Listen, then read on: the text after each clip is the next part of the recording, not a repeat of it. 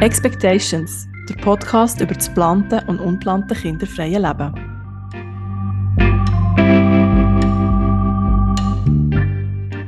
Ja, hallo und herzlich willkommen zu unserer ersten Folge.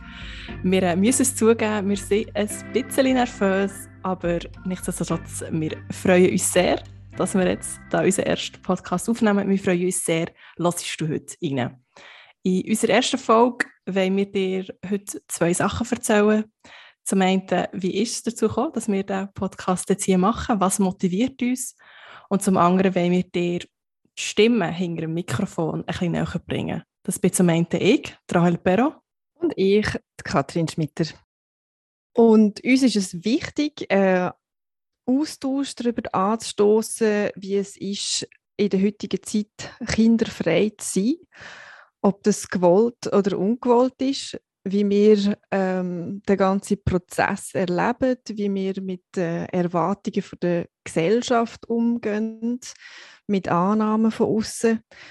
Uns interessieren eure Geschichten, egal ob Frau oder Mann, wie ihr mit dem Thema Kinderfreiheit umgeht, was es für in eure für Emotionen auslöst. Und um das ganze Parkett zu eröffnen, fangen wir an, unsere Geschichte zu erzählen. Rahel und ich sind beide kinderfrei. Ich unplant, Rahel plant. Es fühlt sich innerlich ganz anders an und doch haben wir ganz viele gemeinsame Erlebnisse. In der heutigen Folge starten wir mit der unplanten Seite, mit der nicht ganz freiwilligen, kinderfreien Seite. Und zwar starten wir mit der Geschichte von Katrin. Wenn dich interessiert, wieso ich keine Kinder habe, dann hörst du in die nächste Folge rein. Dort erfährst du mehr dazu zu mir und zu meinem Entscheid, ein Leben ohne Kind zu leben. Aber jetzt gehen wir zur Katrin. Katrin, wer bist du? Ähm, ich bin 43, ich bin kinderfrei, unplant. Ähm, ich wohne seit einem Jahr in, in den USA, in Washington, D.C. Das aufgrund vom Job von meinem Mann sind wir hierher gezügelt. Und ich arbeite als Kommunikationsberaterin und bin jetzt ein bisschen am Ausprobieren, wie sich Selbstständigkeit anfühlt. Sehr gut fühlt sich die an. Das kann ich bestätigen. genau, bis jetzt. bis jetzt. Cool. Äh, Katrin und ich, wir kennen uns seit fast zehn Jahren. Wir haben uns kennengelernt im, im Rahmen von unserer Tätigkeit für eine Agentur in Zürich. Wir haben zusammen Kunden betreut, haben mehrere Jahre zusammen gearbeitet und auch als sich dann unsere beruflichen Wege getrennt haben, haben wir den Kontakt behalten. Wir können dort ein bisschen einsteigen, wo wir uns kennengelernt haben, Katrin, so vor zehn Jahren. Wo welchem Punkt so von deinem Weg in der Familienplanung, im Leben, zum kinderfreien Leben, wo bist du dort gestanden, so 2014? 2014, äh, dort bin ich noch nicht so lange mit meinem Mann zusammen gewesen. Ähm, kind ist definitiv für uns beide ein Thema gewesen Und wir sind, ich würde mal sagen, auf dem Weg gewesen, zum äh, Kind bekommen oder zum das, zum das ausprobieren. Ähm, und in dieser, in dieser Zeit ähm, ja, sind, ist sehr viel passiert, würde ich jetzt mal sagen, wo wir zusammen geschafft haben. Aber ich bin definitiv in der Phase gewesen, wo ich Kind wollte. Hast du das schon immer Kind wollen? Nein, das ist nicht immer so gewesen. Also mit äh, Anfangs 20, Mitte 20 habe ich kein Kind wollen ähm, und bin mir ziemlich sicher gewesen, dass ich nie wieder ein Kind habe. Ich glaube, ich hätte laut davon lachen, wenn ich gewusst hätte, dass ich irgendwie 15 Jahre später so ziemlich alles auf der Welt würde machen, zum äh, Kind zu bekommen. Mhm. Ähm, ja, es war ein Prozess. Ich, äh, das war für mich irgendwie lange kein Thema gewesen und plötzlich dann irgendwie doch. Hast du voran das Gefühl gehabt, wo du nicht den Wunsch hast, Mutter zu werden, aber dass trotzdem so von außen die Erwartung wäre gekommen, dass du Mutter sollst werden, dass die Erwartung an dich angetragen ist worden, Mutter zu sein? Mm, ich würde sagen, das war so ein bisschen unterschiedlich. Gewesen. Also von meinen Eltern bin ich sicher nie unter Druck gestanden, Kind zu haben. Sie sind selber äh, relativ spät älter geworden. Meine Mami hat mich mit 35 bekommen und ich habe noch zwei Jahre jüngere Brüder. Und ich würde jetzt mal behaupten, für die Generation ist das äh, ziemlich steinalt gewesen, zum älter werden. Definitiv. Ähm, und irgendwie habe ich gedacht, ja, also ich werde wahrscheinlich sicher nicht jünger als meine Mutter sein, wenn ich mal ein Kind bekomme. Von dem her habe ich irgendwie wie mental so ein Zeit oder Spatzung gehabt. Ich dachte, ja, ich kann ja sicher mal bis 35 zu mir das genau überlegen, ob ich das will oder nicht. Also so aus der, aus der Familie habe ich, eigentlich, habe ich mich nie unter Druck gefühlt. Ich glaube, so Erwartungshaltungen oder Annahmen sind mehr von außen gekommen und oftmals von Leuten, wo man gar nicht oder die ich gar nicht so besonders gut kennt habe. Mhm. Oft im Arbeitsumfeld. Wenn irgendwie die Leute gewusst haben, ah, Kathrin, die ist jetzt irgendwie seit zwei Jahren mit ihrem Freund zusammen, die wohnen zusammen dass dort irgendwie dann automatisch die Annahme gekommen ist, als nächstes gibt es entweder eine Hochzeit äh, oder Kind oder beides. Mhm. Und dort bin ich ein paar Mal darauf angesprochen worden, ob ich dann kein Kind will oder ob ich dann nicht denke, dass es langsam Zeit wäre, mir das zu überlegen. Mhm. Wie hast du darauf reagiert? ähm, ich habe das Gefühl, also am Anfang habe ich wahrscheinlich ein bisschen trotzig reagiert und habe das Gefühl, so was, warum, warum muss ich mir jetzt mit Ende 20 überlegen, ob ich Kind will oder nicht? Ich mhm. habe ja noch ewig Zeit. Ich habe das immer ein bisschen absurd gefunden. Dann, also ich bin einfach dann noch überhaupt nicht parat gewesen, um mir Gedanken, mir ernsthafte Gedanken über das zu machen. Und durch das hat es dich auch nicht gestresst, dass du Gefühl hast, du musst jetzt entscheiden, was ich sehr gut von mir kenne, dass ich das Gefühl habe, ich muss mich jetzt entscheiden, so mit 30. Mhm. Das hast du nicht gehabt? Nein, das habe ich irgendwie nicht so fest gehabt. Ähm, nein, und ich glaube, bei mir hat es irgendwie wie so ein bisschen einen 180 Grad Wechsel gegeben, aber ich bin nie so in diesem Pendel inne von wette, wette nicht. Oder das ist erst viel, viel, viel später gekommen. Eigentlich mehr nachdem dass wir schon irgendwie x Jahre versucht haben und gewusst haben, es funktioniert auch, nicht. Und je länger ich mit der Kinderfreiheit gelebt habe, desto unsicherer bin ich geworden, ob ich wirklich die ganze Welt in Bewegung setzen mhm. um das noch zu haben. Es ist so mhm. wie, ich habe jetzt irgendwie über 40 Jahre mit der Kinderfreiheit gelebt. Ich weiß gar nicht, ob ich das noch noch will, ob ich das noch mhm. kann. Also mhm. ich habe mich ab und zu einfach irgendwie jetzt alt gefühlt. Das klingt jetzt irgendwie mega blöd. Ich bin ja nicht, also ich fühle mich nicht alt, aber mhm, einfach yeah. denkt, uff, für ein Kind zu bekommen und dann kommt dazu, dass ich irgendwie noch ähm, mit dem Rücken äh, Problem hatte und ich zwischendurch wirklich das Gefühl hatte, ich, ich würde das physisch irgendwie gar mhm. nicht können stemmen. Ähm, aber ja, vorher so um die 30 herum es war mehr so, gewesen, dass ich vorher kein Kind wollte und das relativ vehement. Und dann ist mir irgendwie so ein, bisschen ein Licht aufgegangen, dass das Thema noch nicht ganz abgeschlossen ist. Für dich, Eigentlich, ja. ja, so ein bisschen durch meinen Freund, der ums Verrecken kein Kind wollte und sich immer wahnsinnig genervt hat über äh, kleine Babys, die schreien. also zum, zum zu klären, ja. die Freund, die du vor deinem jetzigen Mann hast. Ja, also, ja, genau, genau. Ja. Aus einer vorherigen Beziehung, die ich so um die 30 herum hatte. Mhm. Ja, mich hat, mich hat es irgendwie gestresst, dass er so, so negativ auf die Babys reagiert, so genervt auf das reagiert. Mhm. Und ich gemerkt, uh, das ist bei mir, glaube ich, noch nicht alles abgeschlossen. Mhm. Und ähm, ja, so knapp nach 30 bei mir irgendwie nochmal ein rechter Wandel stattgefunden. Die Beziehung ist in die Brüche gegangen und ich bin dann aus Jahr ähm, so auf Südafrika gegangen und habe irgendwie das Bedürfnis gehabt, etwas ganz anderes zu machen. Mhm. Und dort, äh, in dieser Phase ist irgendwie wie mental bei mir auch recht viel passiert. Mhm. Es ist mega schön, dass du den Moment für dich hast genommen, also per se mal das für dich eine Auszeit hast genommen und du bist mal in mhm. Südafrika und in ein anderes Umfeld und dann auch, ja, in dich hast reingelassen, was, was du willst und so. Ich würde gerne dann noch ein bisschen nachgehen, dass du voran dich nicht hast, irgendwie dich nicht hast können vorstellen und dann doch so der Wechsel ist passiert zum Muttersein. Kannst du es so ein bisschen benennen, was die gereist ist vielleicht das falsche Wort, aber was so ein bisschen du dir erhofft hast von dem Muttersein, die Erwartung auch, was das dann machen mit deinem Leben, wie dein Leben dann aussieht? Was sind da deine Fantasien gesehen? Was Mutter sehen? Kinderfantasie. Mutterfantasie. Ähm, ich finde es noch schwierig in Worte zu fassen. Also der Wunsch, Mutter zu werden, hat sich für mich irgendwie wie so ein bisschen instinktig angefühlt. Ich kann das nicht so genau in Worte fassen. Mhm. Ich habe einfach den Wunsch gehabt, ein Kind zu bekommen. Ich hatte den Wunsch gehabt, auch wirklich schwanger zu werden. Man kann mhm. ja auch anders Mutter werden mhm. heutzutage. Mhm.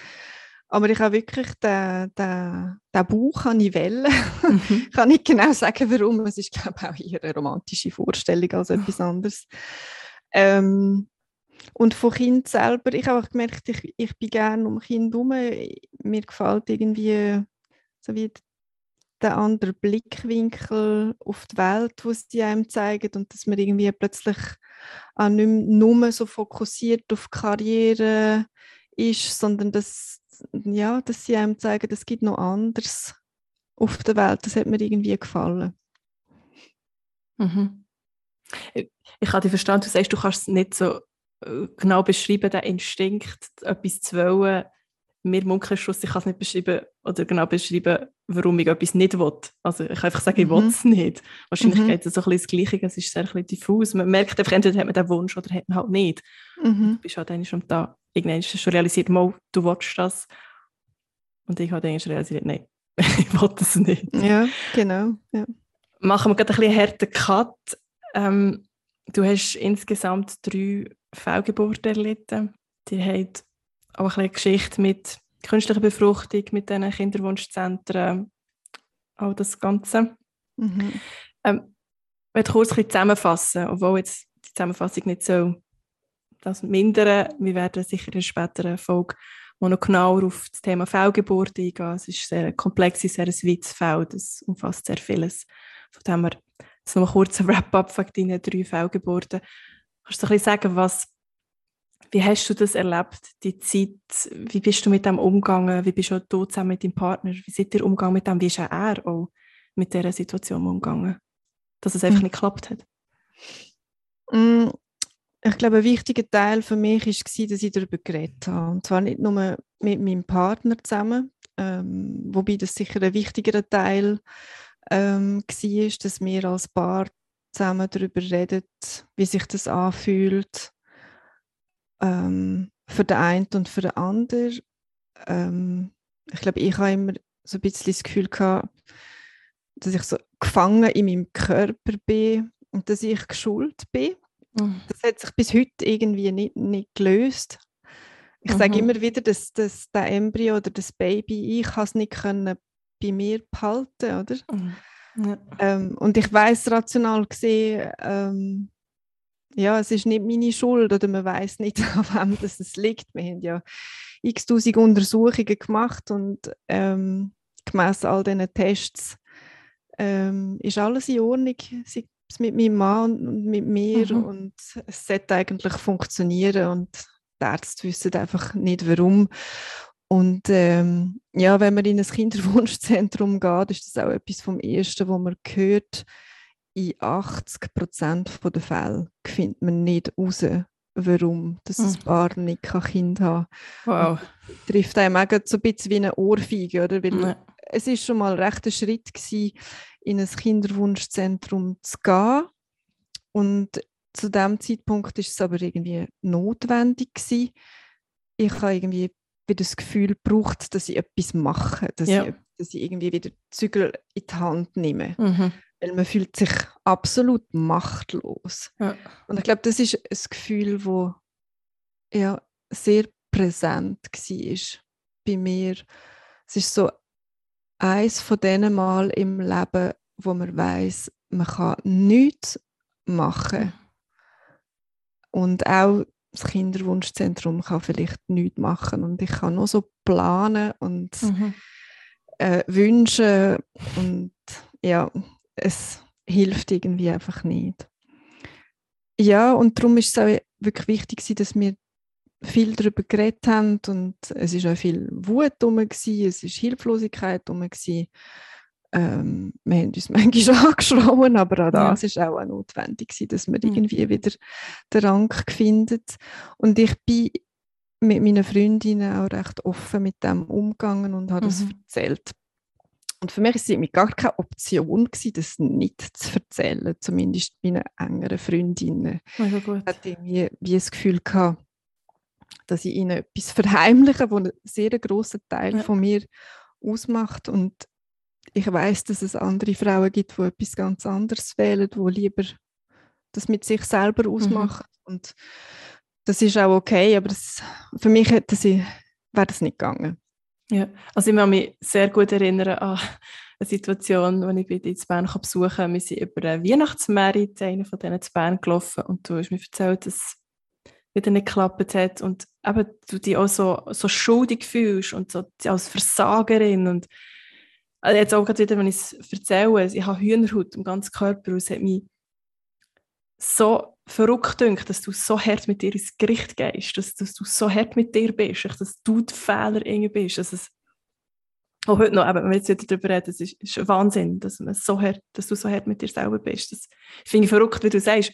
Man geht so in eine Notsituation, man geht ins Kinderwunschzentrum, man will gerne, dass einem geholfen wird, dass Lösungen präsentiert werden und man das Problem kann lösen kann. Und wie du sagst, 80 Prozent irgendwie am Schluss weiss man es eh nicht, was es ist. Also es ist mhm. in einer hilflosen Situation, dir wird nicht geholfen. Also du musst eher damit selber auch irgendwie klarkommen, oder? Das ist ja, man, ja man, es ist ein Prozess, man muss selber damit klarkommen. Was ich im Nachhinein würde anregen ist, dass man sofort ähm, psychologische Unterstützung sucht. Mhm. Und das wird einem von diesen Kinderwunschzentren eigentlich nicht angeboten. Wir haben dann mal gefragt, ob sie jemanden empfehlen können und haben uns dann irgendwie so ein bisschen ja, en passant zwei Kärtchen in die Hand gedrückt und äh, mhm. mein Mann und ich sind dann auch zu einer Psychologin gegangen und es hat uns zu dem Zeitpunkt ein bisschen geholfen, aber äh, ja, ich, ich würde wirklich irgendwie anregen, dass man sich oder dass man von davon darüber reden und eine dritte neutrale Person dazu zieht, wo einem durch diesen Prozess kann unterstützen kann. es ist ja, also der, der Kopf ist gefüllt mit dem Kinderwunsch oder mit dem, und man mhm. denkt immer wieder daran, warum funktioniert das nicht, warum ausgerechnet ich, was mache ich falsch, könnte ich mein Essen noch umstellen. Ähm, hätte ich irgendwie früher sollen von Folsäure nehmen, äh, hätte ich und, dieses und, und. oder jenes sollen machen, es hätte mein Mann vielleicht auch aufhören Kaffee trinken, sollte ich ihm sagen, dass er sein Handy nicht in der Hosentasche darf tragen ähm, wegen Strahlen. Es ist endlos und man kommt in so einen Strudel rein und man arbeitet ja noch nebendran. Ach, also, scheint, ja. ah, scheint, hast du noch ein anderes Leben nebendran. Ah. ah wirklich. Ja, es ist, es ist auch viel ja. Du hast gesagt, eben darüber reden, ein wichtiger Schritt, darüber reden. Wir reden darüber. Mhm. Ähm, es ist ein Prozess, wie du gesagt hast, wo, wo sie gelaufen genommen, ein Prozess zum Entscheid, nein, wir verfolgen das nicht weiter. Ich würde gerne mit dir ein bisschen Erinnerungen schwelgen, so lange ist es jetzt noch nicht her. Wir haben diesen Sommer zusammen telefoniert und dann hat es einen Moment gegeben, der für uns etwas verändert hat. Ähm, ich weiß es noch ziemlich genau, auf welchem Bänkchen im Parkhaus ich gehockt bin. Ich weiß nicht genau, wo du gehockt bist. Ich bin auf dem Sofa gelegen bei uns daheim. das ist nicht so spannend. Aber es war auch grün. Gewesen. Das ist auch grün. Vielleicht ist das Gemeinsamkeit. genau, aber bei uns hat etwas geklickt und zwar die Idee, diesen Podcast zu machen. Äh, genau. Die Idee, diesen Podcast zu machen, ist mir ein jüngeren Datum. Bei dir ist der schon ein bisschen äh, länger brütet, oder? Ja, das ist bei mir wirklich schon etwas, was länger im Kopf umeinander trottet. Ich habe mich schon vor ein paar Jahren bisschen darüber genervt, dass ich einfach keine Geschichten finde von Frauen, die Infertilität erlebt haben oder von Paaren, die das erlebt haben, die ähm, vieles versucht haben, die vielleicht auch äh, IVF versucht haben. Und wo schlussendlich kein Happy End in Form von einem Kind stattfindet. Das habe ich wirklich sehr fest vermisst, weil ich, ich hätte die Geschichte gebraucht, mhm. um irgendwie wie wissen, ah, so kann es auch weitergehen. Also es ist ja nicht so, dass ich nicht gewusst, wie es mhm. weitergeht. Aber ja. ja. irgendwie so ein bisschen alternative Lebensmodelle oder was es braucht, auch zwischen einem Paar, um sich irgendwie einig sein oder sich wieder finden und mit dem, dass man einfach okay ist mit dem, wie es mhm. jetzt ist. Und je mehr ich recherchiert habe, desto mehr habe ich Geschichten gefunden von Frauen und Paaren, die zehn Zyklen IVF gemacht haben, mhm. äh, Zehntausende von Franken ausgegeben haben und nachher glückliche Eltern von einem kleinen Mädchen mhm. oder Bub sind. Und mich hat das einfach genervt und mir hat es weh da. Mhm. Ich habe die anderen Geschichten auch noch hören und darum ist mir irgendwie die Idee gesagt, ja, vielleicht muss ich mit dem anfangen. Ja, den Rest Schritt machen. genau. Also es ist nicht so, dass es überhaupt nichts zu diesem Thema gibt, aber es ist definitiv eine kleine Grauzone.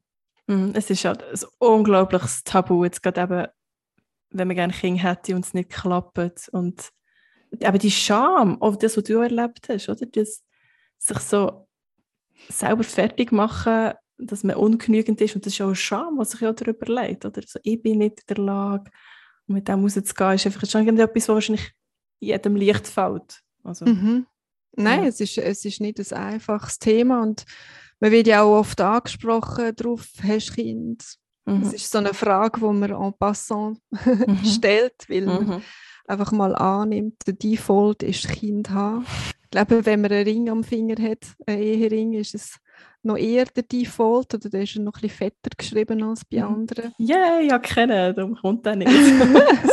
genau. Aber ja, ich kann mir gut vorstellen, ja, der Ehering, das ist einfach ja. Und ja, ich habe bis heute irgendwie nicht so wirklich eine schlagfertige Antwort. Und in der Phase, wo wir im Kinderwunschzentrum sind und wo ich Fehlgeburten hatte und mir die Frage gestellt worden ist, ich bin glaube innerlich immer zusammengefallen, zusammengesagt. Mhm. Das war furchtbar. Gewesen. Ich hätte gerne Ja gesagt und ich habe mich geschämt dafür, dass ich mhm. Nein sage. Und mhm. ich habe irgendwie das Gefühl das steht mir auf der Stirn geschrieben.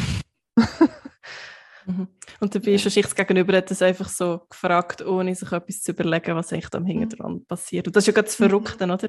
So eine banale Frage kann aber so etwas Heftiges auslösen auf dem Gegenüber und mhm. es, man ist sich selber, ja, manchmal schon nicht bewusst, wenn man irgendjemand etwas fragt, was man vielleicht mit dem auslöst. Du, du siehst ja nicht, du siehst mhm. nicht dahinter. Und nein, dir ist nicht auf die Stirn geschrieben, dass es so ist. Ja, das ja. sehen wir eben leider nicht. Ja. ja. Aber in dem Moment Ab im Sommer, ja, wir haben ja, telefoniert, genau. wir haben uns ein bisschen, ich würde jetzt nicht sagen selber mitleiden, aber wir haben gesagt, unser Struggle, den wir irgendwie haben mit dem Leben ohne Kind, bei mir von anderen Perspektiven. Mhm. Und ja, da ist plötzlich Plötzlich haben wir gefunden, das kommen Wort, das zusammen. das Wort Podcast ist plötzlich im Raum gestanden und es hat genau. sich gut angefühlt es hat sich super angefühlt. Das ist, glaub, also für mich ist es genau die Motivation, gewesen, die ich gebraucht habe, um das rauszupushen in die Welt. Ich glaube, sonst hätte ich wahrscheinlich noch ewig daran studiert, mhm. wie ich das jetzt am besten mache. Und ähm, ja, ich glaube, dank dir habe ich jetzt irgendwie wie die ideale Kombination gefunden und gegenseitig machen wir uns Mut. Sehr gut. Ja, definitiv. Also kannst du sagen, so ein die letzten, also jetzt mittlerweile Monate, also wo wir das jetzt äh, initiiert haben, was hat sich so ein bei dir verändert? So dein Mindset, um das oh, Passwort zu brauchen, nicht? so deine Einstellung, Gespräche, die du geführt hast, was ist da ins Rollen gekommen?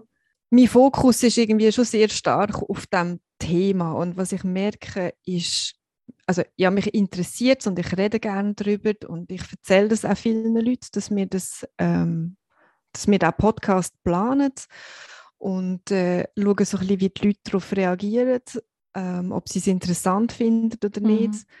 Und bis jetzt habe ich eigentlich nur also ja, coole Reaktionen ja. bekommen. Das macht natürlich noch mehr, noch mehr Mut.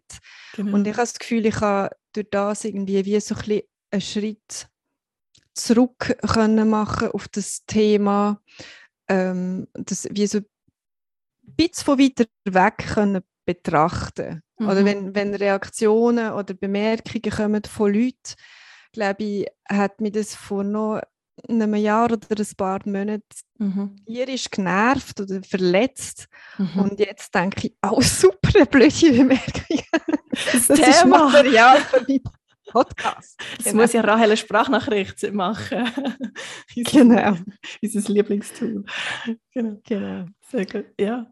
Hast du die, die Distanz, aber auch irgendwie das trotzdem äh, Distanz heisst ja nicht, dass du das wie abklemmst bei dir, aber es, es, eben, es eröffnet eine neue Perspektive, du kannst etwas von einem neuen Blickwinkel anschauen.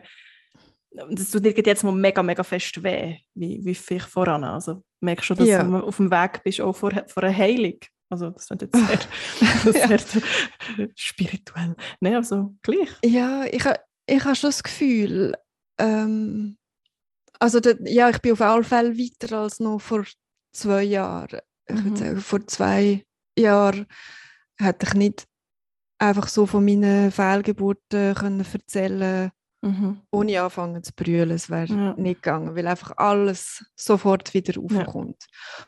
Und dort habe ich aber auch mit einer Psychologin ähm, länger daran geschafft und ähm, das hat es möglich gemacht. Und mhm. natürlich, mhm. ja, das Leben, wie es wie es ist und, und der Podcast ähm, tut jetzt sicher zu dem ganzen Prozess dazu, aber ich muss ganz ehrlich sagen, aber am Anfang, vor allem, wo wir in die USA gezügelt sind, ich habe mir so ein bisschen Hoffnungen gemacht, da viele neue Leute kennenzulernen und auch Leute kennenzulernen, die vielleicht nicht in einem klassischen Familienmodell sind.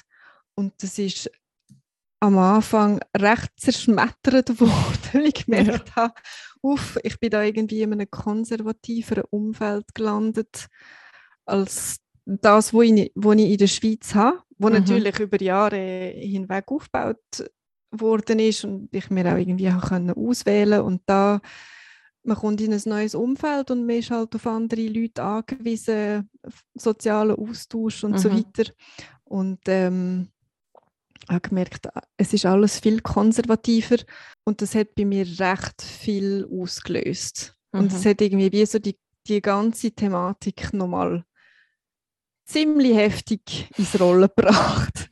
Und es hat auch am Anfang, also in den ersten paar Monaten, habe ich wieder viel, viel Diskussionen geführt mit meinem Mann zusammen und mhm. ähm, ja, es hat wirklich vieles wieder aufgerollt.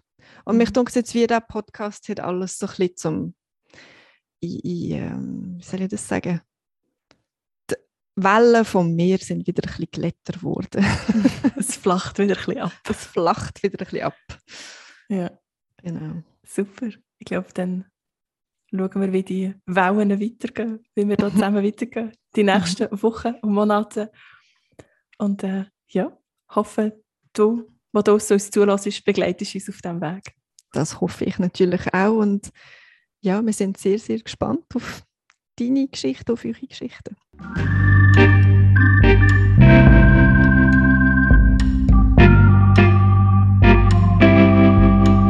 Schön bist du bei der heutigen Folge dabei gewesen. Wenn dir gefällt, was wir machen, dann abonniere doch unseren Podcast. Vielleicht kennst du ja jemanden, der das Thema auch beschäftigt. Dann empfehle uns doch gerne weiter. Hast du einen Wunsch für eine nächste Folge oder willst du mit uns über deine eigene Geschichte reden? Dann schreib uns ein Mail an hallo at expectations.ch. Du findest uns auch auf Instagram oder Facebook. Wir freuen uns auf dein Feedback.